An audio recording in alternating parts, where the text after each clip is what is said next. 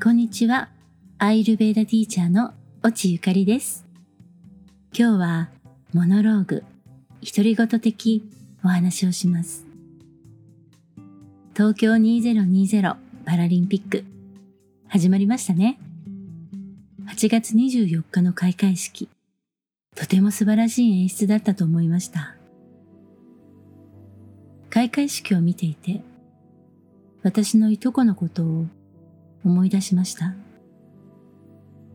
彼女は障害者でした。でしたというのは彼女はもう個人だからです。とある事件がきっかけで彼女の母親が早産となり脳性麻痺の障害を持って生まれました。彼女は私より5歳年上。生きていたら62歳。7年前に孤独死という悲しい最後を迎えてしまいました。去年55歳。うまく話ができない。足を引きずる。情緒不安定。そして喘息の持病もありました。彼女は祖母の妹の子供で、正確には私たちはいとこ同士ではないんですが、年が近かったから、いとこと呼んで仲良くしていました。彼女は祖母の実家のある四国にいて、生活保護を受けながら生活していました。生活保護受給を受けると、旅行などはケースワーカーに相談してからでないと、その後の受給に支障が出る場合があるようなので、県外に頻繁に出かけることはできないので、こちらからもっと会いに行けばよかったな、と、そう思っています。ですが、私は仕事が忙しいからというのを言い訳に、会いに行きませんでした。だから、不法のハガキが届いた時に、ものすごく後悔しました。なかなか県外に出られないのに、私の母親が末期の食道癌で入院した時に、一度お見舞いに来てくれました。優しく笑って、みんなを励ましてくれたのに、私はその恩を返せないままでした。ごめんね。パラリンピックの開会式を見ていたら、彼女のことを思い出してしまい、泣いてしまいました。障害のある身内や知人と日々向き合うこと、分かっていてもそのことと向き合い、日常を共に送ることはなかなか大変だと思います。いとこは実母から自分は捨てられた子だ。そう思って長い間苦しんでいました。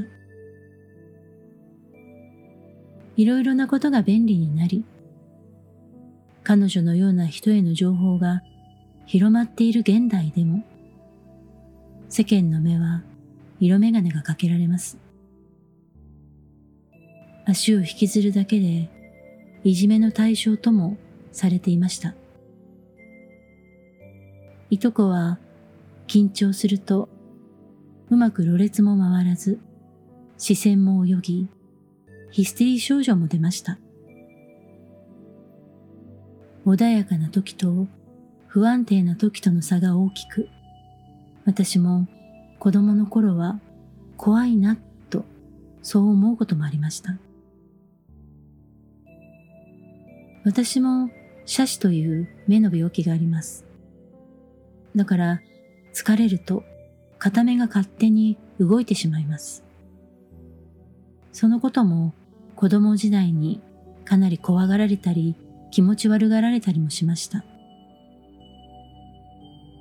人は自分と異なるものを怖がり、自分のテリトリーから排除しようとします。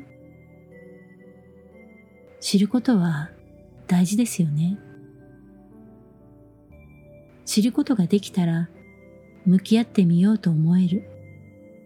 そして向き合って初めてその人の個性を知ることができます。いとこの死は私の人生の中でのたくさんの後悔の一つです。いつでもできるなんていうことはないってことです。今はコロナ禍で移動や人と会うことには制限がありますが、会える時に会う。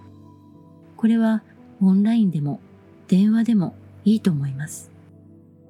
そして話せる時に話をする。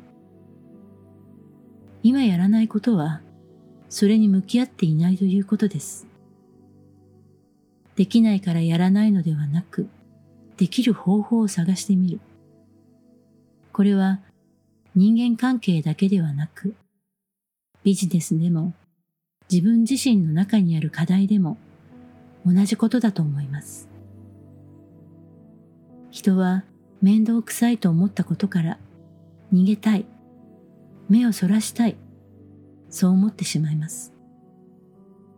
これは本能から来る感情なので仕方のないことなんですが、人間が他の動物と違うところは向き合い、考え、良いところを生かす努力をする。